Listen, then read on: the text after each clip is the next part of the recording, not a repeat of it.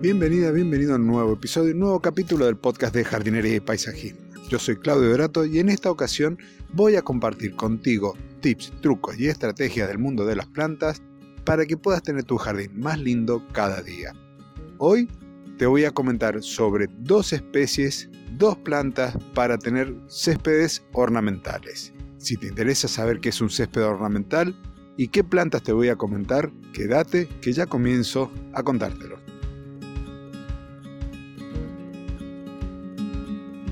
Cuando hablamos de céspedes ornamentales nos referimos a especies que se van a utilizar para generar una carpeta verde que no es pensada precisamente para el pisoteo, es decir, un césped de adorno.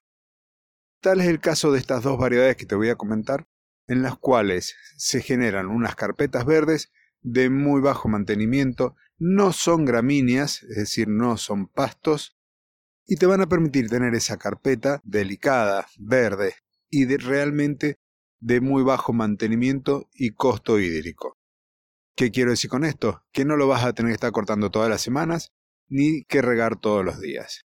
Hasta ahora suena todo muy lindo, pero bueno, estas dos variedades, que una es el trébol enano, Trifolium repens, y el otro es la oreja de ratón o dichondra, que estamos hablando de otra variedad que también van a estar verdes. Las dos son eh, céspedes de hoja ancha, podríamos decirlo así. ¿Y qué ventajas tienen? Los dos prácticamente crecen con cualquier tipo de suelo. El trébol lo podés sembrar casi en cualquier época del año porque con 10 grados centígrados ya la semilla puede germinar. ¿Cuál es la contra de estas dos? Bueno, son céspedes que no van a resistir el pisoteo, no son céspedes de uso. La ventaja del trébol también es que vas a necesitar utilizar menos fertilizante, ya que genera una simbiosis, una relación con los microorganismos donde van a fijar el nitrógeno atmosférico que también van a utilizar y va a permitir que esté verde. Otra de las contras que tienen estos céspedes es que son de crecimiento más bien lento. El trébol blanco enano puede llegar a crecer hasta los 30 centímetros, con lo cual vas a tener que manejarlo con el corte pero muy poco. En el caso de la dichondra u oreja de ratón, no vas a necesitar prácticamente hacer cortes de césped, porque puede llegar a los 10 o 15 centímetros de altura. La dichondra es una variedad que va a tolerar más los, los lugares con sombra, pero también se va a adaptar a las zonas con sol.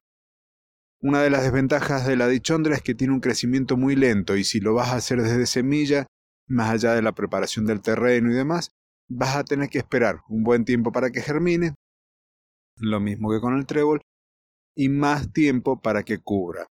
Entonces, lo que te recomiendo es que vayas a un vivero y compres plantines de dichondra.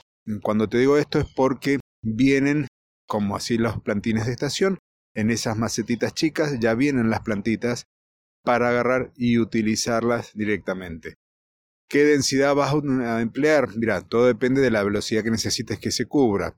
Cuando he tenido yo que recurrir a la dichondra para hacer unos céspedes ornamentales en sectores donde le daba sombra casi permanentemente, la luz solar directa la tenía en una época del año nada más, la densidad de plantación estamos en unos 25 plantines por metro cuadrado, pero podés llegar a 30 si necesitas que se cubra mucho más rápido. Entonces, dos variedades de céspedes sin el empleo de gramíneas que te van a permitir ahorrar agua porque necesitan menos agua que las otras. Podés manejarlo con dos riegos semanales, dos buenos riegos a la semana, con eso vas a estar bien, a diferencia del otro. Corte, a lo mejor un corte cada 15 días o una vez al mes en el caso del trébol, y en el caso de la dichondra prácticamente no vas a tener que hacer corte de césped. De los dos, tolera mejor la sombra la dichondra u oreja de ratón que el caso del trébol. Desventaja del trébol, que vas a tener una floración, las flores pueden ser blancas o rosadas, y son flores que atraen a las abejas. Entonces, si hay en tu casa o en el jardín de tu cliente son alérgicos a las picaduras de las abejas, vas a tener que descartar el uso del trébol. Hasta acá todo sobre el trébol, sobre la dichondra.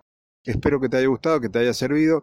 Si necesitas otro tipo de césped, pero en este caso muchísimo más delicado como para armar algún rincón, algún cantero, en donde prácticamente no tengas que intervenirlo, te recomiendo que uses el licopodio. El licopodio también lo conoce, se conoce como colchón de novia.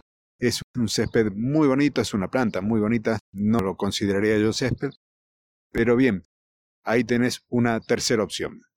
Hasta aquí todo por hoy. Gracias por estar ahí, gracias por haber escuchado este episodio, por la valoración positiva, por el comentario amable.